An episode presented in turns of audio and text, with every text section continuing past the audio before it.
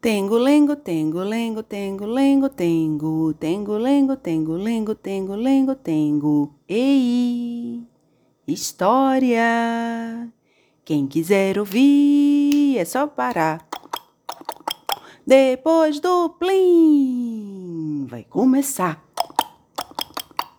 Tengo, lengo, tengo, lengo, tengo, lengo, tengo, tengo, lengo, tengo, lengo, tengo, lengo, tengo.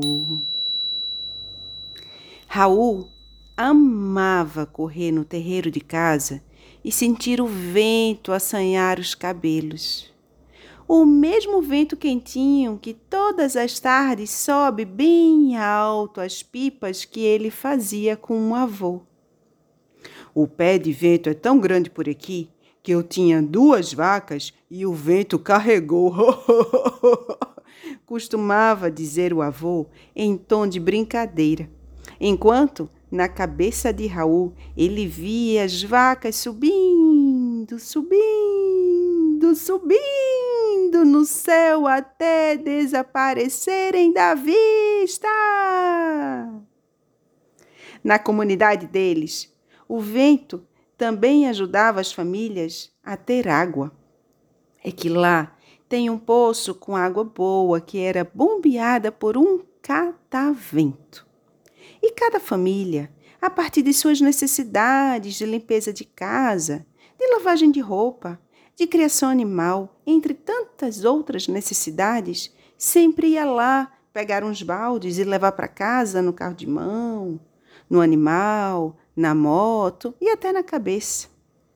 Além do vento, na comunidade de Raul tinha um sol bem forte e ele achava muito satisfatório ver seu corpo de criança dourar quando os raios tocavam a pele, justo na hora em que a bola de fogo desaparecia no horizonte. Raul gostava de pensar: sou mesmo um garoto de sorte. Tenho o sol para me aquecer e o vento para aliviar o calosão pulando, correndo e cantarolando no terreiro de casa, o menino cresceu. Virou adolescente, depois jovem. Ele tinha sonhos de viajar o mundo, mas queria seguir morando no lugar onde nasceu e viveu seus anos. Com os mais velhos, aprendia os segredos de cuidar da terra para tirar dela o alimento. Também aprendi a separar as sementes para plantar no ano seguinte, na época das chuvas, e a criar abelhas para produzir o mel. Ao mesmo tempo em que era aprendiz, era também professor e ensinava quem tinha interesse a mexer nos celulares e no computador. Um dia, pessoas desconhecidas chegaram na sua comunidade. Estavam interessadas justo no sol e nos ventos. A bem da verdade, o interesse não era pelo sol e pelo vento, e sim pelos lucros que poderiam ter a partir deles. Tanto um quanto o outro produzem energia que é transformada em eletricidade. De repente, Raul viu sua comunidade se encher de gigantes torres num lugar alto, substituindo uma vegetação que jamais havia sido arrancada.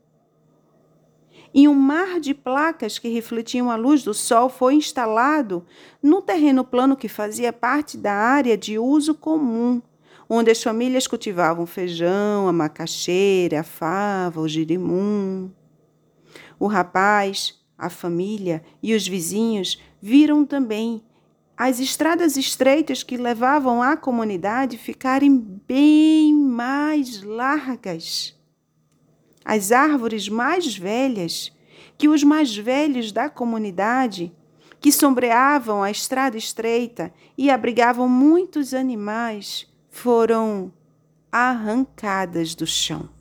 O silêncio da noite deu lugar a um zum que não tem como desligar para poder dormir. A água que passava embaixo da terra, que matava a sede das plantas e abastecia o poço da comunidade, diminuiu até desaparecer.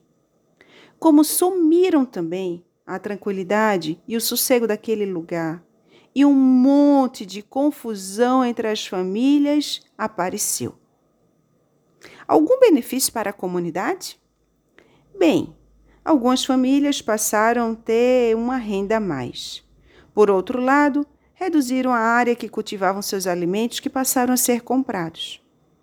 Muita gente adoeceu por não conseguir dormir em paz. E apesar de não desejar, várias famílias deixaram o campo. E elas passaram a pagar o aluguel da cidade com o dinheiro recebido das empresas. E a renda que tinha da agricultura e dos animais que criavam diminuiu muito. Nem a potência da rede elétrica melhorou e nem a conta de luz que eles pagavam reduziu. Pelo contrário, só encarecia mais. Observando tudo isso, ninguém tirava de Raul uma certeza.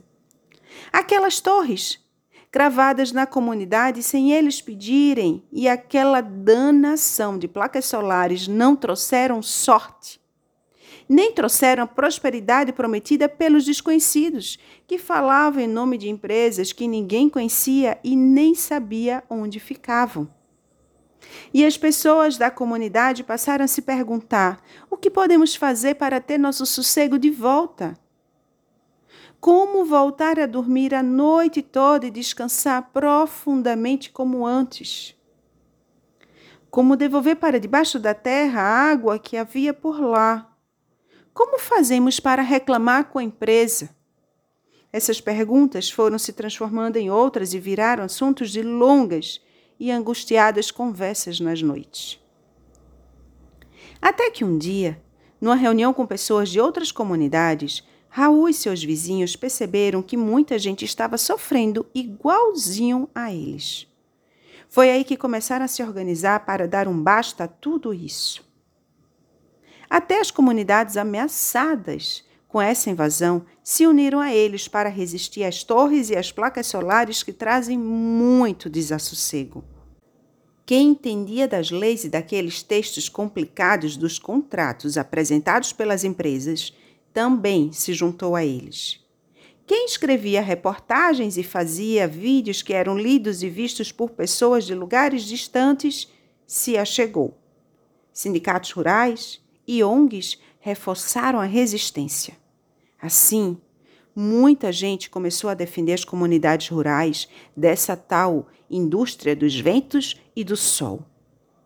Uma longa disputa aconteceu. As pessoas que moravam nas áreas urbanas compreenderam que o povo do campo não podia sofrer para que a energia, tida como limpa, fosse gerada. Com muita luta, o país encontrou um novo jeito de gerar energia que não faz ninguém padecer. Cada telhado passou a ter placas solares. De tantas casas que havia, a energia nesse país nunca mais falhou nem faltou. E as crianças que nasceram no campo puderam voltar a brincar nos terreiros de casa, sem medo de morrer de choque ou de ser atingidas por partes das hélices velhas e sem manutenção. O vento e o sol deixaram de gerar lucros milionários para as empresas.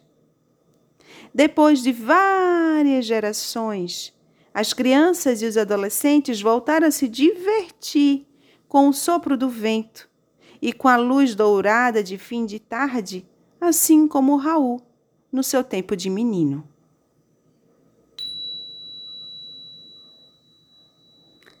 Essa história chama-se O Menino, o Vento e o Sol.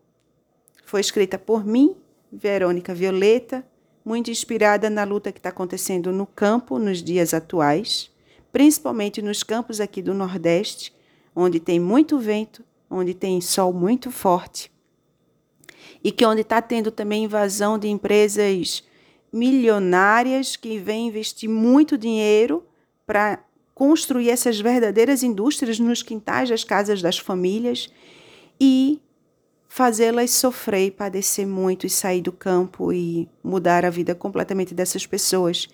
E essa energia, tida como limpa, na verdade, não tem nada de limpa, enquanto gerarem tantos, tantos sofrimentos, é, empobrecimentos dessa população do campo. E a gente não pode fazer, a gente não pode fazer de conta que, é, que essa realidade não existe, que essa luta não existe no campo. Isso é mais uma luta e mais uma violação de direitos que está acontecendo com as pessoas que moram no campo e que produzem alimento que sustentam as cidades. Se o campo não planta, a cidade não janta. Então, é uma luta nossa também, uma luta de quem não mora na, nos, nas áreas rurais. Mas a gente deve lutar para a gente ter uma sociedade justa e uma sociedade onde todos possam ter uma vida digna. Então, fica essa mensagem de hoje, nessa história que foi escrita com base em fatos muito reais e espero que vocês reflitam sobre essas palavras, reflitam sobre essa realidade, se perguntem o que pode fazer para é, apoiar essa, essa luta que está acontecendo sim no campo. E que tenham uma boa semana e que tenham um bom domingo. E eu deixo para vocês um abraço bem apertado de ursa gigante, fofinha e bem amorosa. Tengo, lengo, tengo, lengo, tengo, lengo, tengo.